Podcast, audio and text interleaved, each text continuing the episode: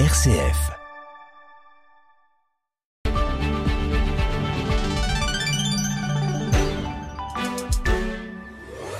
« 18h10, bonsoir et bienvenue à toutes et à tous. Isérois, Lyonnais, puis, euh, puis d'Aumois. On va parler de vous ce soir et on fera un petit crochet par Aubenas. Une jeunesse passée, des amours qui déclinent, des mondes qui disparaissent, des thématiques mises en musique par un chanteur de notre région qui sort son nouvel album. Rencontre avec Frédéric Bobin à 18h40 pour l'écho des territoires. L'actu à 18h30 avec Johan Fraisse. Bonsoir Johan. Oui, bonsoir Corentin, bonsoir à toutes et à tous. Et donc à la une de cette édition tout à l'heure à 18h30, hein, notre région au chevet du peuple marocain après évidemment ce, séisme parmi les opérations de solidarité. Une collecte en Haute-Loire où nous démarrons notre journal. Mais en cas d'urgence, qui sera au chevet des patients ardéchois? Le service des urgences d'Aubenas ferme la nuit tout le mois de septembre.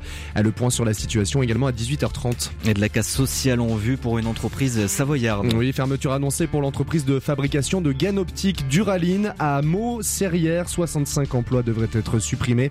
Reportage également ce soir et puis le fil de l'info donc euh, pour notre journal. Mais avant toute chose, nous partons plutôt au fil de l'eau, Corentin, avec votre invité du soir. Avec des questions l'avenir pour le transport fluvial avec le changement climatique? Est-ce que le bateau peut être une solution pérenne? Voyagerons-nous aussi sur le Rhône entre Lyon et Marseille? Pourquoi pas? Eh bien réponse avec notre invité. Le 18-19, une émission présentée par Corentin Dubois. Thomas San Marco, bonsoir. Bonsoir. Merci. de me recevoir. Et merci d'être avec nous, d'avoir accepté notre invitation. Vous êtes le directeur général de la CNR, la compagnie nationale du Rhône. Vous êtes également président de l'association euh, Medlinks Ports. Et donc, vous organisiez un, un grand rendez-vous euh, hier avec euh, tous les acteurs du transport fluvial qui étaient rassemblés donc à Lyon pour le Medlink Solution Day. Donc, il y avait CNR évidemment, Voie Navigable de France, la SNCF, Port de Lyon, Grand Port Maritime de Marseille, la région aussi Auvergne-Rhône-Alpes notamment qui était là et bien d'autres. Donc pour discuter euh, notamment autour de, cette thématique et de l'avenir du transport fluvial en France et en particulier euh, justement euh, sur le Rhône, la Saône, en tout cas sur ce, ce lien, cet axe entre Marseille et Lyon en particulier. Alors comment ça s'est déroulé? Quelle était l'importance de cette journée puisque c'était la première journée que vous organisiez un tel événement avec tous ces acteurs là rassemblés autour de la table? Déjà, ce que je voudrais dire, c'est que on n'a jamais autant parlé de fluvial que ces derniers temps. Euh, le transport fluvial a souvent un peu été le parent pauvre euh, des, des, modes de transport dans toutes les réflexions euh, de l'État, des grandes collectivités. On parlait de tous les autres transports, mais jamais du transport fluvial. Et aujourd'hui, je pense qu'il faut se satisfaire euh, que le fluvial revient au cœur de nos préoccupations. Il revient par rapport à des enjeux euh, de transition écologique, parce qu'il y a un vrai impact justement pour le verdissement du, du transport. Que en France, le transport, ça représente 30% euh, des gaz à effet de serre. Donc c'est quelque chose de colossal. C'est important aussi parce que le transport fluvial n'est pas très en forme euh, et euh, c'est peu de le dire. Euh, il va pas bien et ces dernières années, ses parts de marché se sont d'ailleurs même encore un petit peu érodées. Donc il y a une importance pour la vitalité économique de nos territoires, pour la l'attractivité de notre pays, de faire en sorte d'aider le fluvial parce que le fluvial, c'est pas juste comme ça un mode parmi euh, parmi d'autres. Il faut avoir conscience que pour un port comme Marseille, euh, dans son attractivité, le fait d'être connecté à un fleuve, le Rhône, la Saône, c'est une force considérable qu'il faut savoir optimiser pour faire la concurrence avec les autres ports de Méditerranée. Hum, mais vraiment sur cette journée d'hier, est-ce que des discussions ont pu avoir lieu pour faire avancer un peu justement tous ces projets de développement du transport fluvial? Exactement. Donc l'idée justement de cette euh, réunion qu'on a organisée hier à la, à la CCI de, de Lyon, c'était de rassembler l'ensemble des acteurs de la chaîne, les compagnies maritimes, les opérateurs portuaires, fluviaux, ferroviaires, les entreprises qui utilisent euh, euh, le fleuve ou, ou, les différents modes euh, massifiés. La, un mode massifié, c'est euh, le, le, train, c'est c'est le fleuve pour transporter leurs marchandises. Et puis les élus, parce que c'est eux qui définissent aussi les grandes politiques de, de, territoire. Donc il fallait faire en sorte que tout ce beau monde soit rassemblé pour discuter, pour identifier les difficultés que l'on que l'on doit surmonter et qui mettent en avant aussi les solutions, les actions qui, qui fonctionnent au niveau concret. Et cette réunion, cet échange échange, on l'a fait en parallèle de toutes les actions qui sont portées au niveau de l'État. C'est pour ça que Madame la préfète de, région a ouvert les débats. Fabienne Bussiot, donc qui était là hier pour ouvrir effectivement cette cette journée. Euh, vous parlez de transport de marchandises, c'est vraiment euh, le principal objectif, développer ce transport de marchandises ou ou pas uniquement? Alors c'est d'abord et avant tout euh, développer le transport de marchandises. Euh, euh, vous savez, la, décarbonation, la réindustrialisation, la vitalité de l'économie, c'est d'abord et avant tout le transport des marchandises. Il faut bien que les marchandises arrivent dans les ports, qu'elles puissent être transformées dans les usines, dans les entreprises, et puis après qu'elles puissent aller dans les lieux où elles vont être vendues. Donc il y a une importance pour le transport de marchandises. Il y a aussi une, importance pour le transport de, passagers. mais c'est un sujet qui est un petit peu différent parce que là, euh, ça s'organise en parallèle des réseaux euh, de transport. Euh, il y a des réflexions qui sont portées au niveau de Lyon par la, la métropole de Lyon, par le Citral, mais c'est un sujet différent. Et Medlink est surtout positionné sur la question du transport de, de marchandises. Et donc aujourd'hui, est-ce que le trafic peut vraiment augmenter sur ce fleuve-là du Rhône? Tout à fait je vais vous donner euh, des grands chiffres et des grandes tendances pour, pouvoir un peu illustrer mon propos. Euh, quand euh, des marchandises arrivent à Marseille, vous avez 5% de ces marchandises qui remontent jusqu'à Lyon par la voie fluviale. Vous en avez à peu près 15% qui remontent par le train. Et tout le reste, c'est-à-dire 80%, par la route. Donc vous comprenez tout de suite la, problématique de la congestion de nos autoroutes, vous comprenez tout de suite la problématique environnementale et vous comprenez tout de suite finalement à cause de cette, de cette congestion et à cause de cette problématique environnementale, finalement le manque d'attractivité que ça peut causer sur notre économie. Donc il y a une forte capacité à développer, euh, une forte ambition à développer le fleuve. On peut aujourd'hui multiplier par quatre les flux transportés sur le fleuve sans investir. Avec les infrastructures que nous avons sur le fleuve, de Marseille jusqu'à Lyon, nous pouvons multiplier par 4 les volumes transportés. Je pense que c'est quelque chose euh, d'important à, hmm. à, retenir. Et s'il y a plus d'investissement, encore plus? Déjà il y a des multiplions par 4 euh, non parce que par 4 au final on se dit euh, c'est bien de multiplier par 4 mais au final ça va pas beaucoup désengorger peut-être les, les, routes qu'il y a à côté. Alors en parallèle de cette euh, augmentation par 4 on, a, on, on investit aussi pour optimiser finalement euh, l'accès euh, ferroviaire sur euh, sur nos ports l'interconnexion avec les autres grands réseaux européens parce que l'important c'est de pouvoir mailler au maximum le territoire de l'Europe, faire en sorte que la marchandise qui arrive dans un port comme celui de Marseille, elle puisse le plus facilement aller le plus loin possible au niveau européen. Donc c'est cette où par exemple dans quelle ville, dans quel dans bah, quel pays les, les, villes du, nord de l'Europe, tous les endroits où il y a une forte implantation industrielle, une forte activité euh, économique. Mais euh, ce qu'il faut qu'on travaille aussi, pour aller plus loin, comme vous dites, c'est cette complémentarité entre le mode fluvial et le mode ferroviaire. On va, il faut savoir utiliser le bon mode pour le bon produit et pour la bonne destination. Chez Medlink, on n'est pas pour l'opposition entre les modes, encore moins avec le, le routier, parce qu'on aura toujours besoin de la route, mais on aura besoin de plus de fer et de plus de fleuves. L'important, c'est de savoir comment on utilise quel mode et pourquoi. Et c'est là qu'on pourra décongestionner. Parce que quand vous, utiliserez la route pour le bon, le, bon usage, eh bien, vous éviterez de faire qu'un camion aille de Marseille jusqu'à Lyon pour transporter quelque chose qui aurait pu être transporté par le fleuve. Je rappelle juste une chose. Un convoi fluvial, c'est l'équivalent de 220 camions un train, c'est l'équivalent de 110 camions. Donc quand on voit, quand vos auditeurs voient les embouteillages des fois pour les accès sur la métropole de Lyon et le nombre de camions qu'il y a euh, sur les routes, on se dit qu'on pourrait quand même contribuer à la décongestion. Et même en, parlant de décarbonation, puisque c'est aussi l'un des objectifs, euh, est-ce que vous avez euh, des, des, données concrètes aussi, parce que on, le sait aussi quand même, les bateaux utilisent du carburant, donc polluent également. Ça a un vrai impact sur la décarbonation aussi d'utiliser ce mode? Le fait de mettre beaucoup beaucoup de marchandises sur un même bateau, finalement, en tonnes kilomètres transportés, vous avez un rapport de 1 à 4 entre la route et, euh, et le fleuve en tonnes kilomètres transportés. Euh, ce qui est important. Donc ça veut dire des gros bateaux quand même. Il faudra des, gros, bateaux, sur le Rhône. Ça veut dire des gros bateaux, mais déjà quand on met 220 camions sur euh, sur sur une barge fluviale, vous imaginez quand même que vous avez un impact favorable pour l'environnement. La route fait des efforts. Et euh, la, route aujourd'hui, les camions sont de plus en plus avec des motorisations propres.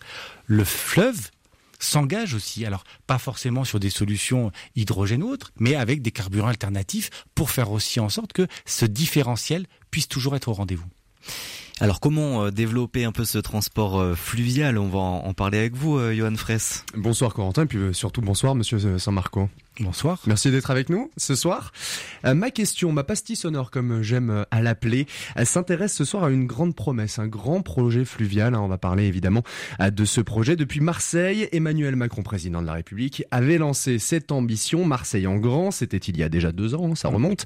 Et puis en décembre 2022, dans les colonnes de la Provence, les mots sont enfin lancé, à créer un grand port alliant, ralliant Lyon à Marseille, à ce grand port qui a trouvé quelques points de détail il y a trois mois, en juin dernier, lors d'une visite du chef de l'État notamment à Marseille, un discours que je vous propose d'écouter. Et le projet, en quelque sorte, mer Rhône-Saône, c'est celui qui permettra de bâtir l'avenir du port, qui permettra d'irriguer la dizaine de ports tout au long du Rhône, la Saône, qui permettra aussi d'aller se connecter jusqu'à la Bavière, et qui nous permettra en effet de développer du transport, de la plaisance, des activités multiples et une unité. Et là, je fais confiance à nos grands acteurs industriels pour que les concessions progressivement s'unifient, qu'au fond, ce qu'on a réussi à faire sous le premier mandat de Paris au Havre, en créant Aropa, nous arrivions à le faire grâce à ce projet MERS qui nous permettra d'aller de la Méditerranée jusqu'à ce, cette continuité Rhône-Saône. Le fameux projet Méditerranée, Rhône-Saône, fameuse grande idée d'un port reliant donc Marseille à Lyon, on le disait, pour y développer alors tout un ensemble d'activités, un hein, transport fluvial d'accord, mais pas que, hein, d'après les mots du, du président, c'est aussi ça l'idée. Deux questions en une, puisque les contours sont encore assez flous. Hein. On a eu quelques détails ici, mais c'est encore assez flou. La première, où en est-on finalement de cette promesse-là? Alors c'était il y a maintenant trois mois, il faut peut-être laisser le temps aussi euh, aux discussions de se mener, mais où en est-on finalement, puisque vous faites partie de ces acteurs très important euh, sur le développement de ce projet-là Et puis surtout, pour quels usages?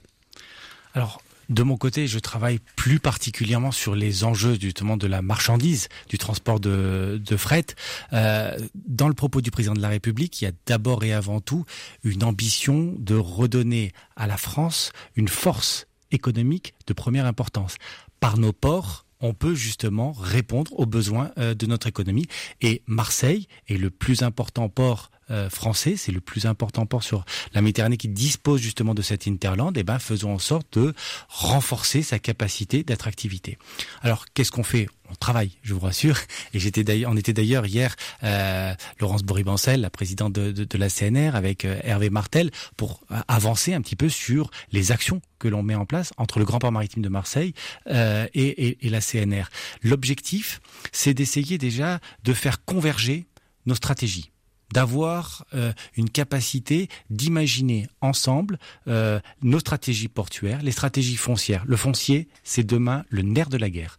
Pour réindustrialiser, pour faire venir des flux, il faut avoir du foncier qui soit capable de pouvoir répondre aux besoins de la logistique pour l'industriel. Et on a assez de foncier justement sur les berges du Rhône? Pardon? On a assez de foncier aujourd'hui? Le foncier est de plus en plus rare, euh, le foncier est de plus en plus contraint, parce mmh. qu'il faut aussi en prendre en compte les enjeux de, biodiversité.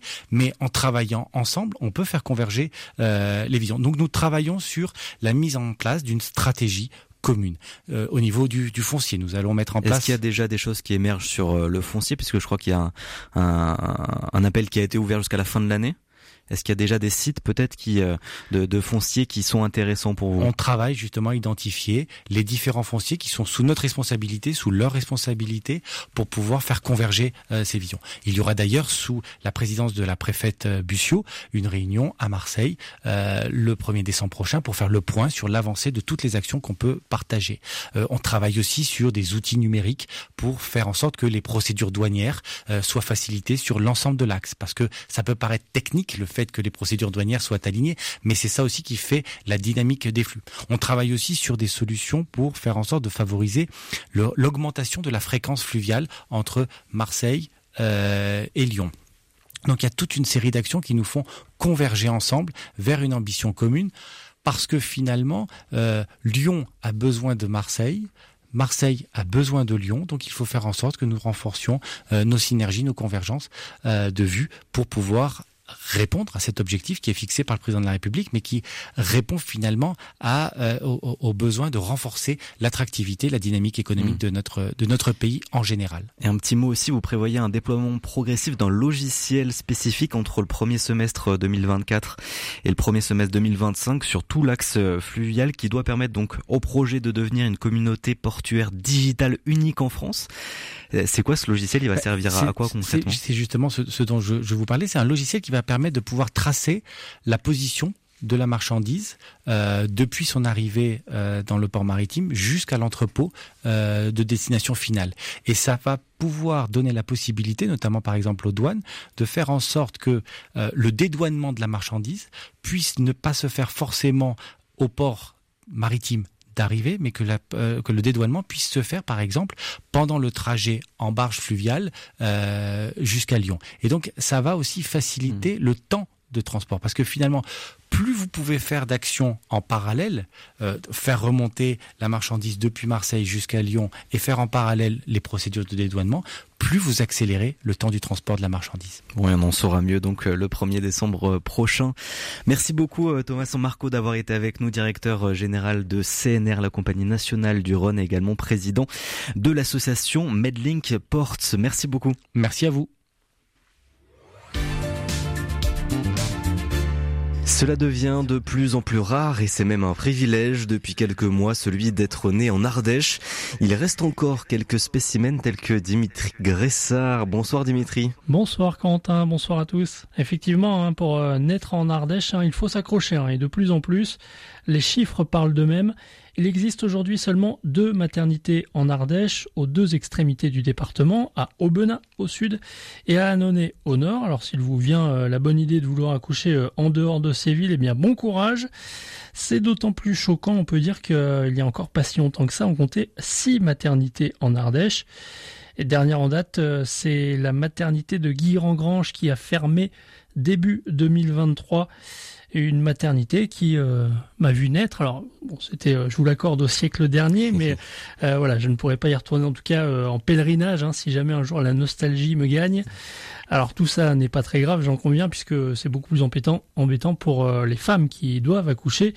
Et comme si cela ne suffisait pas, eh bien désormais elles doivent se rendre en Drôme pour donner la vie. Donc encore mieux. C'est sans doute euh, un peu par, euh, par nostalgie aussi que les archives donc départementales ont décidé de rendre hommage aux enfants ardéchois à travers sa nouvelle exposition.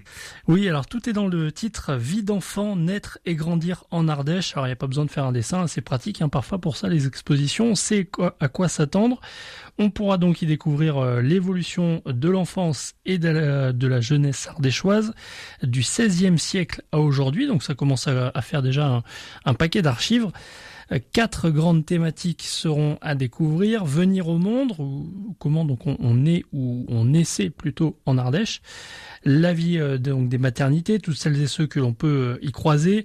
Les apprentissages, c'est la deuxième thématique et donc c'est tout ce qui touche à l'éducation et à, l'école notamment misère et protection, ou comment euh, la prise en charge des enfants, notamment des orphelins, a évolué, puisque voilà, depuis le, XVIe siècle, hein, je ne vous apprendrai rien, mais ça a évolué à ma connaissance, il n'y a plus beaucoup d'enfants qui euh, sont laissés à l'abandon ou, ou, vendus à un saltimbanque euh, comme dans Rémi sans famille.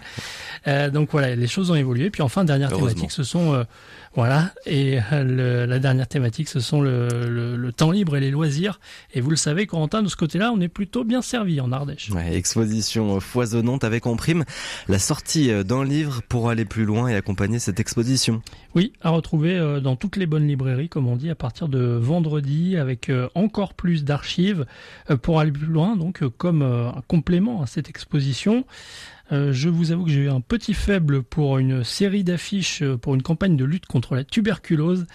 Euh, des affiches du secrétariat d'État à la santé et du comité de défense contre la tuberculose. Ça nous ramène à, un autre temps. Mais bien sûr, il y a beaucoup d'archives photographiques également avec des salles de classe, des, des fêtes de village. Peut-être de quoi reconnaître certains de vos ancêtres, Corentin. Euh, d'ailleurs, si vous avez un eh peu, de, vous avez un peu de temps hein, pour le pour le faire, hein, pour reconnaître toutes les, les, personnes sur les, les, photos, puisque l'exposition euh, débute vendredi. Elle sera bien sûr visible tout ce week-end à l'occasion des Journées européennes du patrimoine, et puis ensuite, elle sera accessible jusqu'au 30 août 2024. Ça laisse Donc un peu de d'ici temps. là, voilà. On, alors on le souhaite pas, hein, mais d'ici là, peut-être que d'autres maternitaires, des choses auront fermé. Merci beaucoup Dimitri euh, Gressard, donc journaliste de RCF euh, Ardèche, et peut-être qu'on vous verra aussi peut-être sur cette exposition dans ces photos. Euh, c'est possible. voilà. En, en culotte courte, comme on dit. Merci beaucoup Dimitri, bonne soirée. Vous voulez devenir artisan de votre vie? La Chambre de métier et de l'artisanat vous accompagne pour créer votre entreprise. Bénéficiez de conseils et de formations. Avec la CMA, 100% des créateurs d'entreprises réussissent. Contactez-nous vite au 3006, appel non surtaxé.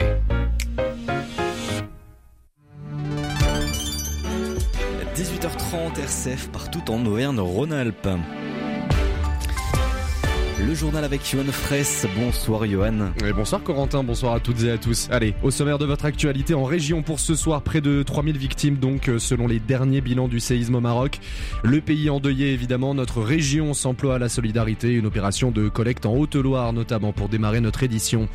Et puis à l'heure où nous nous parlons exactement à 18h30, le service des urgences de l'hôpital d'Aubenas est fermé et nous faisons un point sur la situation dans ce journal. Et puis ce sera juste avant Noël et c'est un cadeau hautement empoisonné 65 emplois supprimés à l'horizon du 15 décembre. Date de fermeture de l'entreprise Duraline à Meaux en Savoie. Et après le soleil euh, vient le mauvais temps euh, en région et la pluie qui commence à tomber. Oui, puis c'est de ma faute, je n'ai pas fait baisser ma voix. euh, voilà, on, on- on essaye de temps en temps. Allez, un adage remanié pour annoncer le retour de la pluie en région en Auvergne-Rhône-Alpes accompagné d'orages, de températures enfin en baisse et c'est à retrouver cette météo en fin de journal.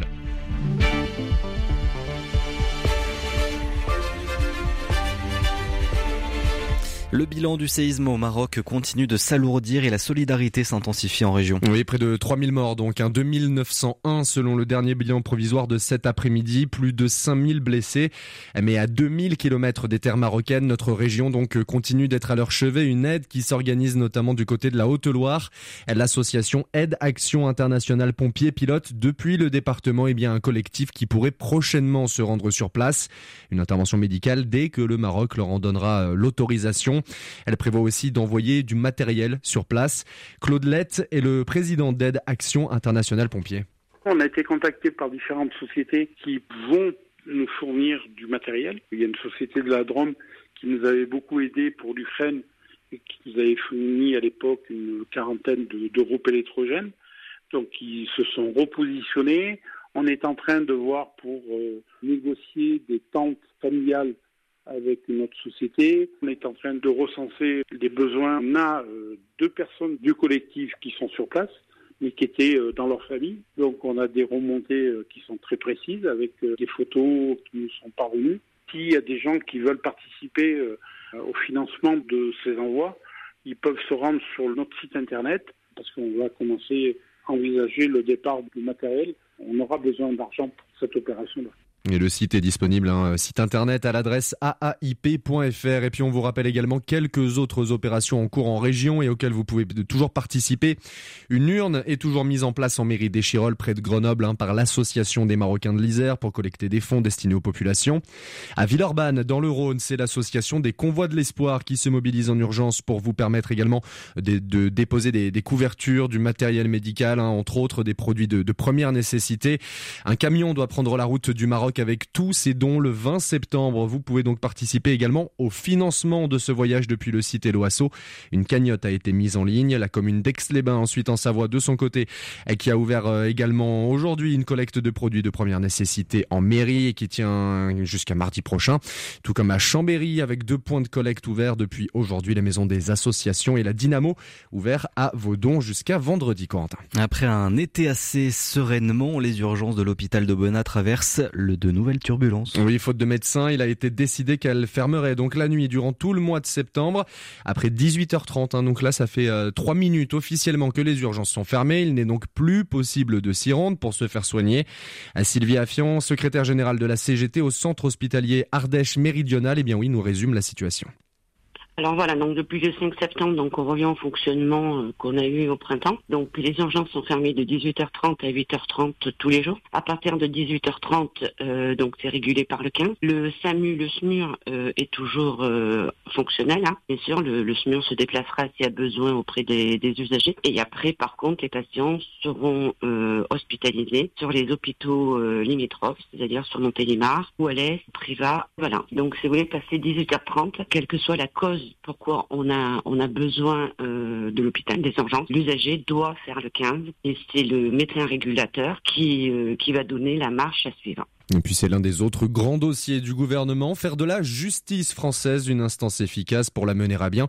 Des moyens en place, recrutement de 10 000 agents supplémentaires, 11 milliards de budget pour le ministère d'ici à 2027. Voilà les chiffres hein, de la dernière loi de programmation de la justice votée en, juillet par le Parlement. Mais pour le moment, eh bien la situation est délicate. Hein. Localement, comme le montre encore la grève des greffiers, hein. c'était le cas notamment à Clermont hier matin. Isabelle Dubois fait le constat d'une justice au ralenti. Elle est la bâtonnière du barreau de Clermont. L'état de la justice est très difficile à l'heure actuelle. On manque de greffiers, les greffiers sont mal considérés, mal rémunérés, ils font des horaires épouvantables. Donc ça, c'est difficile. On manque de magistrats aussi. Ça va pas assez vite, ça ne peut pas aller assez vite. Pour que ça aille vite, il faut des moyens. Il faut des moyens humains notamment. Je crois que c'est la première année où le tribunal fait une rentrée avec aussi peu de magistrats. Bah, C'est-à-dire que les moyens de la loi de programmation, on les a pas encore vus et on a le sentiment qu'on va avoir du temps avant de les voir parce qu'ils vont être mis euh, en priorité, on le sait, et ça a été annoncé sur les juridictions de la couronne parisienne au moment des Jeux olympiques, et que ces moyens qui sont annoncés pour les trois, quatre années à venir, on a le sentiment que nous, on les verra pas venir avant les trois ou quatre années à venir. Et des grèves du même type constatées notamment à Valence, Lyon ou encore à Saint-Étienne. Et entre sanctions et humiliations, la ligne a été franchie. Deux encadrants du service national universel suspendus en Haute-Savoie, selon des informations publiées hier par nos confrères de France Info. En cause, une punition infligée à trois jeunes garçons du centre. C'était en juin dernier. Des pompes sur les poings dans les graviers pour avoir été surpris sortant d'une chambre de filles absente au moment de leur visite. Une présence interdite constatée par une première encadrante qui prévoit de leur faire nettoyer le box des chevaux dans un premier temps et puis deux supérieurs hiérarchiques de la première encadrante prennent le relais, leur imposent de faire ses pompes d'abord sur le béton puis sur les graviers. Une scène jugée humiliante remontée au service départemental à la jeunesse, à l'engagement et au sport qui a prononcé la sanction. L'un a été exclu trois jours, l'autre jusqu'à la fin du séjour et les employés de Duraline, donc on le disait, condamnés en mai. Le groupe Orbia, propriétaire de la marque de gaines de fibre optique, annonçait vouloir mettre fin à son activité sur le site de Maucerrière en Chautagne, hein, c'est en Savoie. Elle s'en est suivi un été de, de, mobilisation pour les élus locaux du territoire qui ont tenté durant les deux mois impartis eh bien, de trouver un repreneur. Aujourd'hui, il faut se rendre à l'évidence, le délai était trop court. Ils ont tenu malgré tout à prendre la parole et Violaine Ray était donc sur place. Selon une source proche du dossier que nous avons pu contacter, c'est le 15 décembre que l'entreprise fermera définitivement ses portes. Les 65 salariés recevront dès cette semaine leur lettre de licenciement. Autant de familles plongées dans l'inconnu. Un véritable drame humain pour Brigitte Toun-Picasso, maire de Serrières. C'est une entreprise qui est bénéficiaire, qui là va nous fermer un site où il y a 65 salariés. La plupart habitent dans le secteur. On les connaît et on se dit mais c'est pas possible. Si en mai dernier l'annonce a eu l'effet d'un coup de massue, les élus reprochent aujourd'hui à Orbia de ne pas avoir joué le jeu de la reprise. Propriétaire du terrain, le groupe traîne des pieds et ne semble pas vouloir vendre son site. C'est une exécution, assure Renaud Beretti, président de Grand Lac. Oui, une exécution dans le sens où il n'y a pas eu de dialogue pour trouver des repreneurs six se sont manifestés. Il n'y a pas eu, si vous voulez, de répondant du côté du propriétaire, euh, pas de volonté manifeste de trouver une solution, de discuter, d'échanger, de voir si c'est possible. Un mutisme d'Orbia qui suscite la colère de Marina Ferrari, députée de la première circonscription de Savoie, d'autant qu'en France, les grandes entreprises qui procèdent à des licenciements sont tenues dans une logique réparatrice de contribuer à la recréation d'activités. A priori, le groupe Orbia euh, semblerait ne pas vouloir euh, aller plus loin sur les obligations légales qui lui incombent en France, notamment avec le plan de revitalisation. On y sera très attentif, les services de l'État également, et on est là pour dire à Orbia, vous devez remplir vos obligations. À l'heure actuelle, une entreprise est encore en lice pour la reprise. Difficile à imaginer si Orbia ne vend pas ses terres et envisage, comme nous avons pu l'apprendre, de délocaliser aussi son matériel vers des usines de l'Est de l'Europe. Et on ne s'en rend pas forcément compte, mais c'était il y a plus de 4 ans et toute la France s'en souvient. Oui, Corentin Notre-Dame de Paris en proie aux flammes, 4 années pendant lesquelles il a fallu constater les dégâts, répertorier les besoins et entamer les travaux de restauration qui continuent encore aujourd'hui, notamment dans notre région. L'atelier vitrail Saint-Georges à Saint-Genis-les-Olières dans le Rhône a été choisi pour restaurer une partie de ce monument emblématique du pays. 400 mètres carrés de vitraux, une course contre la montre, avoir fini avant la fin de l'année et c'est très bien parti. Les délais seront tenus. Le travail de l'atelier en détail avec le directeur donc de cet atelier, Jean Maune. La maîtrise d'œuvre nous a attribué de l'eau donc on restaure les vitraux non figuratifs de la sacristie, qui est déjà en elle-même une vraie petite église, et nous avons la chance de restaurer les vitraux conservés sur place, les vitraux du cœur, qui euh, accompagnent euh, bah, la couronne d'épines du Christ. C'est plein d'émotions effectivement quand on travaille dans ces lieux. De l'extérieur, on voit le chantier de Notre-Dame de Paris comme un seul chantier. En fait, il n'y a pas qu'un seul chantier, il y en a cinq en même temps. Cinq avec des maîtrises d'œuvre différentes parce que c'est des problématiques différentes.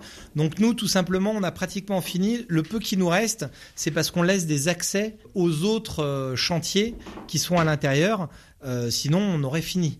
Mais donc, on en profite justement pour peaufiner ce qui nous reste à faire et euh, vraiment rendre un chantier exceptionnel pour pouvoir continuer derrière.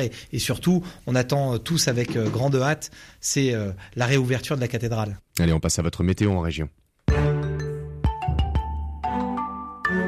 Un peu de pluie et de fraîcheur sur le territoire. Et oui, ça vous le voyez, hein, le ciel s'assombrit euh, au-dessus de nos têtes, Corentin. Les orages font leur apparition sur toute la région. Enfin, un peu d'eau sur nos terres régionales qui en ont bien besoin. Les valeurs sur le thermomètre également en chute libre, notamment l'après-midi, mais déjà demain matin. 16 au plus bas pour le Puy-en-Velay et Saint-Flour, jusqu'à 19 pour Bourg-en-Bresse. Et puis l'après-midi, sous la pluie encore. 22 pour Chambéry et jusqu'à 24 pour Valence et Lyon. Merci beaucoup, Johan. Et nous, c'est parti pour notre échappée en région dans une minute. En soirée, les acteurs de la vie culturelle viennent au micro de RCF. Dans l'entretien de la semaine, Thierry Lyonnais reçoit les écrivains, metteurs en scène, commissaires d'exposition ou sculpteurs qui ont fait l'actualité la saison passée. L'entretien de la semaine, c'est du lundi au vendredi à 21h30. Vous voulez devenir artisan de votre vie? La Chambre de métier et de l'artisanat vous accompagne pour créer votre entreprise. Bénéficiez de conseils et de formations. Avec la CMA, 100% des créateurs d'entreprises réussissent. Contactez-nous vite au 3006, appel non surtaxé.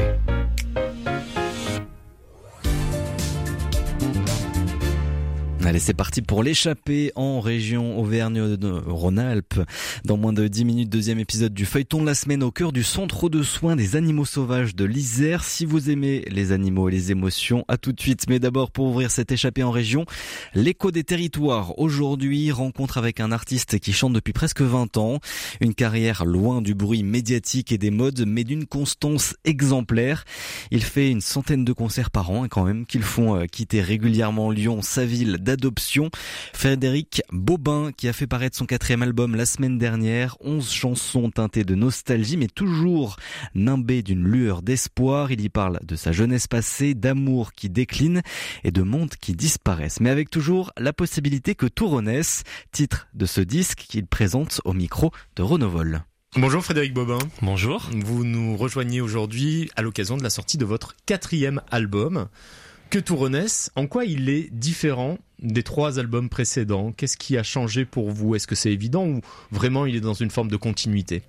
Je pense qu'avec cet album, euh, je continue à creuser euh, mon sillon artistique. Agenouillé sous un ciel mouillé. Des faux prophètes boire les histoires et dans les fêtes obligatoires se saouler sous contrôle jouer si bien son rôle. Devant ceux qui tirent les ficelles J'ignorais que j'avais des ailes. C'est une euh, forme de folk à la française. Alors c'est ce que j'allais dire, ouais. Oui, euh, j'aime bien cette définition. Je m'y reconnais en tout cas. Je suis très influencé par euh, des, des, des artistes, enfin la musique folk en général, la musique folk américaine, que j'essaie de mélanger avec avec des mots en français. Donc ça va être quoi Bob Dylan, Neil ah, Young Oui, oui, ça va être Leonard Cohen, Springsteen un petit peu aussi dans sa veine acoustique. Mhm. puis des choses plus pop comme comme les Beatles, les Kings. Les Beatles, vous venez d'en parler. Je vous propose qu'on écoute un extrait de cet album, Les 4 gars de Liverpool. 14 ans, l'adolescence vient de sonner. Je m'en souviens comme si c'était yesterday. Je me sens si seul, isolé dans la foule. Et j'écoute les quatre gars de Liverpool. J'ai mis leur poster au-dessus de mon lit, juste à côté de celui de Platini. Pour voler leur disque, je pourrais mettre une cagoule. Je suis fou des quatre gars de Liverpool. Les quatre gars de Liverpool, là, l'hommage, il est direct. Est-ce que vraiment c'est uniquement de vous dans ce texte, vous avez vraiment euh, vécu et rêvé de ce ce qui est raconté dans la chanson. Ah oui. Vous alors- rêviez d'une vie un peu rock'n'roll Ah bah avec oui. un peu d'excès. Oui, pour le des coup- voyages à Katmandou, des choses comme ça. pour le coup, c'est une chanson très autobiographique et ce coup de cœur euh, que j'ai eu pour les Beatles quand j'étais vraiment tout jeune euh, m'a fait voyager très très loin de ma chambre. Euh, J'habitais en Saône-et-Loire dans une petite ville où il se passait pas grand-chose. Et On peut la citer, Le euh, Creusot, oui, c'est en Saône-et-Loire. Euh, J'ai un attachement particulier à cette ville d'ailleurs. Mais euh, quand même, quand on est voilà, quand on est jeune, euh, c'était un peu un peu maussade. Euh, Est-ce qu'il y avait quand même des concerts, l'occasion d'aller voir des musiciens euh, jouer et rêver sur des gens qu'on- que vous pouviez rencontrer presque? Ah, il y avait quand même surtout, euh, surtout euh, des choses qu'on écoutait à la radio ou alors euh, qu'on se passait entre potes, des cassettes ou des vinyles. Il y avait une médiathèque aussi au Creusot où il y avait beaucoup, beaucoup, beaucoup de, de, de CD. Donc j'ai, dû, j'ai dû emprunter tout- toutes les, tout le rayon, euh, tout le rayon euh, chanson et tout le, tout le rayon rock. Et, euh, et ça, comme je vous disais, ça m'a fait vraiment beaucoup voyager. Et puis ça, ça a permis, voilà, de, de, de, de, créer une sorte de fantasme du musicien. Et puis au final, j'en fais mon métier depuis 20 ans. Et c'est une, j'avoue que c'est pas, c'était un rêve qui s'est, qui s'est concrétisé finalement. Mm, Mais qu'il a fallu construire pas à pas, tout doucement. C'est-à-dire, pour vous, vous faites par- partie de ces artistes où le succès est immédiat, fulgurant, où tout d'un coup vous enchaînez dès la première année, je ne sais combien de dates. Il a fallu vraiment faire Bien un sûr. travail de fourmi. Bien sûr, il a fallu être patient, patient et passionné, et, et, et si vous voulez bien euh, bien savoir pourquoi on fait les choses, quoi, pourquoi on, on est créateur. Est-ce que c'est pour être euh, connu, riche et célèbre, ou est-ce que c'est pour exprimer des émotions, des sentiments, et pour avoir une vie, euh, euh, voilà, consacrée à une passion, ou, voilà, où, où on a l'occasion de faire des, des, des magnifiques rencontres. Quand j'étais jeune, je n'imaginais pas euh, pouvoir vivre de mon art, puisque voilà, j'étais pas forcément issu d'une famille euh, d'artistes. Et- C'était quand même une famille qui vous encourageait, qui vous poussait, qui vous Oui. laissait entendre que c'était possible de vivre euh, de la chanson. Pas vraiment. J'ai eu quand même la chance d'avoir des parents qui m'ont laissé libre. Et puis surtout qui m'ont inculqué euh, quand même le goût de, de, de, de la chanson française.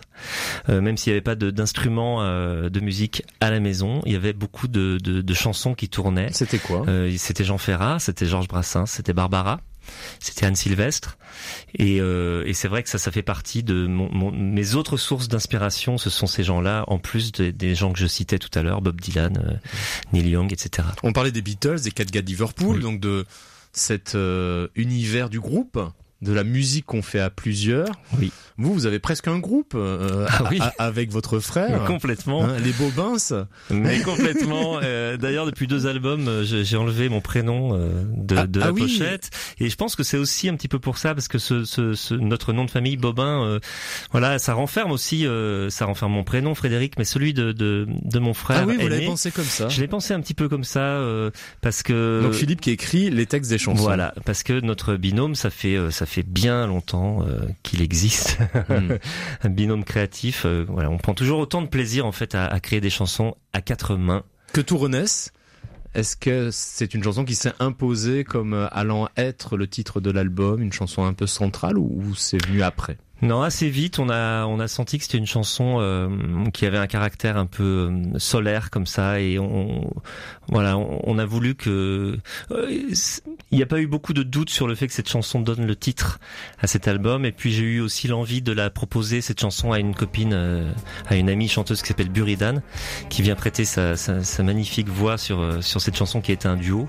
Donc c'est une chanson effectivement, euh, voilà, avec laquelle j'ai un j'ai un affect particulier. ouais. déserter nos maisons de pierre, repeupler nos cœurs solitaires,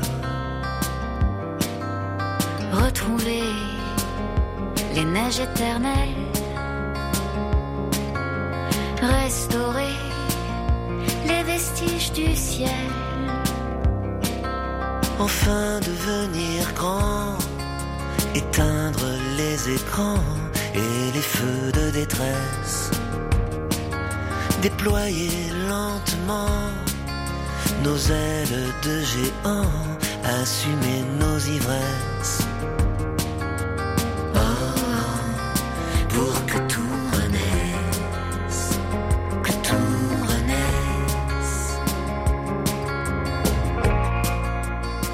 Que tout renaisse, Frédéric Bobin, c'est le titre de votre album et c'est l'une des chansons. Et là, vous l'interprétez en duo avec euh, Buridan.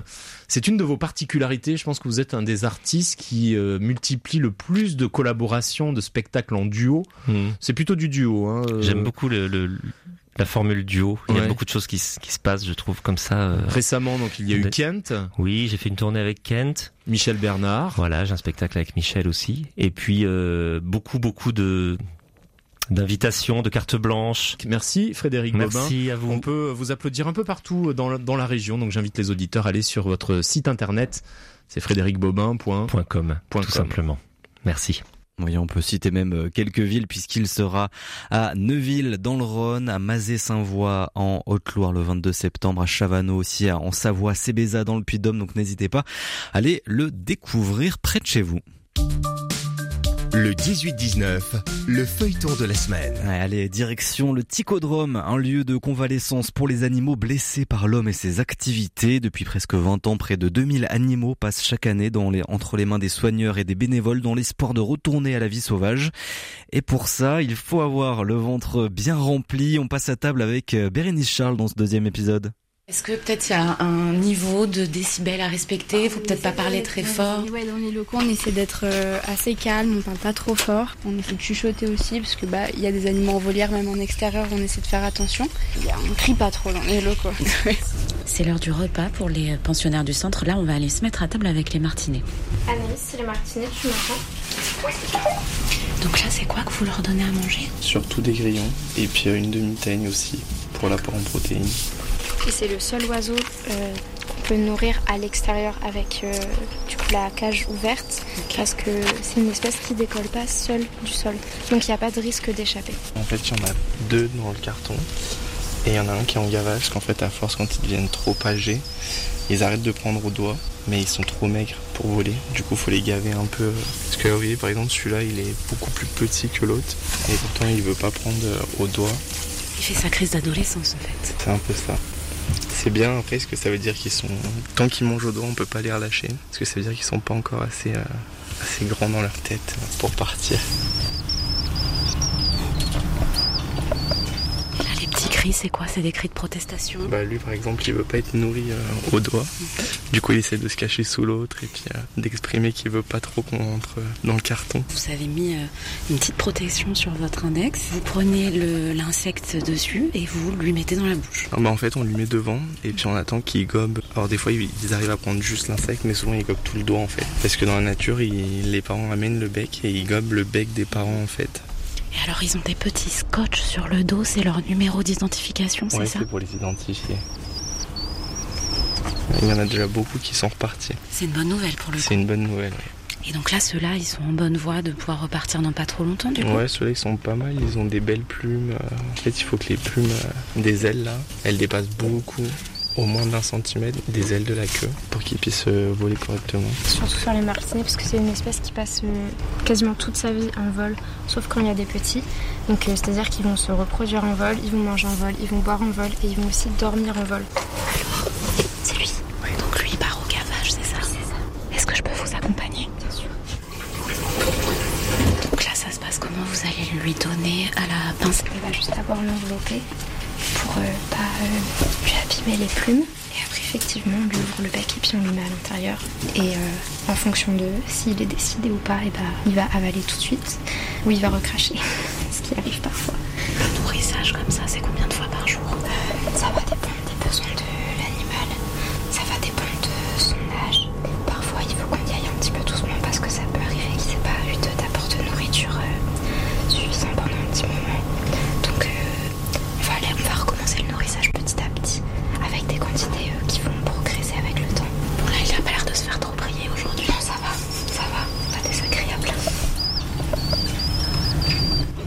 laisser tout le monde euh, digérer tranquillement et vite rejoindre Margot à la nurserie pour l'allaitement des écureuils.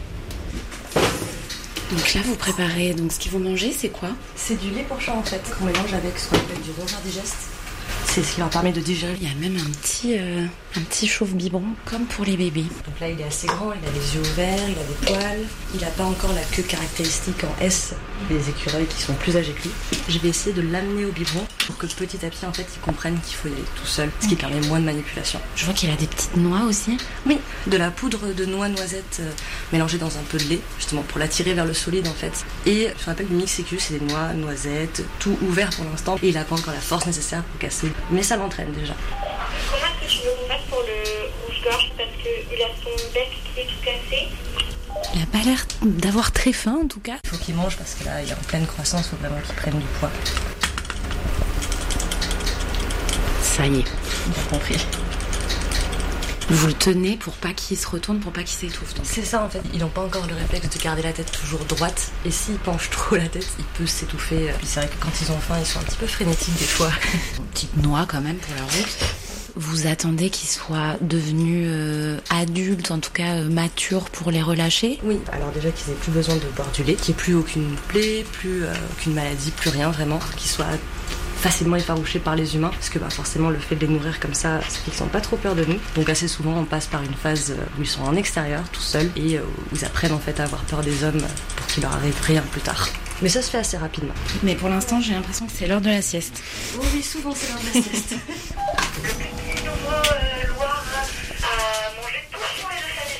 Et pour euh, nourrir tout ce petit monde, les centres de soins de la faune sauvage comme le Ticodrome peuvent compter sur vos dons, croquettes, granulés et bottes de foin. N'hésitez pas, il y en a pour euh, tous les goûts. Et dans notre prochain épisode demain 18h50, on sera aux côtés des soigneurs dans les infirmeries du centre isérois. Termine en musique. Vous le savez, comme d'habitude, avec un festival aujourd'hui dans le sud de la Drôme, tout près de Montélimar à Marsanne, avec The Festival, le rendez-vous des musiques actuelles, dès jeudi et jusqu'à samedi, trois soirées, donc avec dix spectacles et concerts. Une équipe de bénévoles qui se démène pour vous proposer ce rendez-vous éco-responsable qui accueille aussi un marché de producteurs locaux. Et parmi les groupes invités euh, cette année, Asian Dub Foundation, qui se produit vendredi soir. On les découvre avec Can't Pay Won't Pay. Here comes bad news international, announcing another crash. Another backlash, can you hack that? Condition is critical. Got to stand up and say that we can't pay, we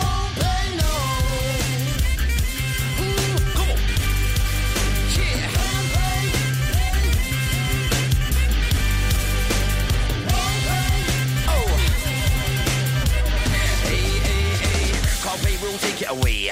Won't pay, we're back another day. Get a rise when you get no rise. Tax on price, spin before your eyes. Can't pay, boom, bust it away. Won't pay, we never gotta say. Get wise to the wise men now then. Won't bail you out again.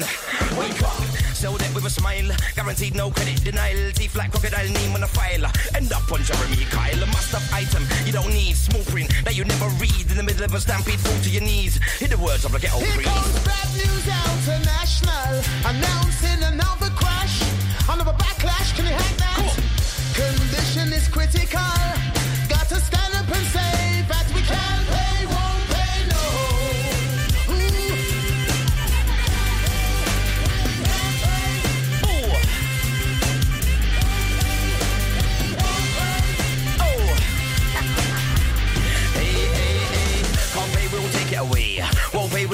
Get a rise when you get no rise. Tax on before your eyes. Can't pay till fix that leak. Won't wait another week. Nowhere to drop your beak, you peak. Don't speak. Rising prices, devices, no surprises. Midlife crisis, dices. Gemini seven deadly vices. C'était Asian Dub Foundation que vous pourrez retrouver donc au The Festival. Ce sera à Marsanne près de Montélimar à partir de jeudi. Le 18-19 c'est terminé, mais toute l'équipe régionale de RCF revient demain. Notre grand invité sera le nouveau co-directeur de la Biennale de la Danse, le plus grand festival de danse en Europe et qui a commencé ce week-end sur notre territoire, avec des événements d'ailleurs prévus dans toute la région pendant un mois. Et pour l'écho des territoires, rencontre demain avec Hugo Métifio, un judoka dromois en quête de médaille olympique. Rendez-vous demain donc à 18h10. Merci à Benoît à la réalisation de cette émission. Tout de suite le journal avec Baptiste Madini à demain 18h10. Très belle soirée et prenez soin de vous. Vous voulez devenir artisan de votre vie? La Chambre de métier et de l'artisanat vous accompagne pour créer votre entreprise. Bénéficiez de conseils et de formations. Avec la CMA, 100% des créateurs d'entreprises réussissent. Contactez-nous vite au 3006, appel non surtaxé. Ils ont croisé la route du Christ, ils vous le racontent dans Témoins. Ce mardi, des anonymes, qu'ils soient laïcs ou religieux, partagent leur joie de croire et annoncent avec leurs mots cet amour que nous sommes tous appelés à vivre. Témoins, c'est ce mardi à 21h.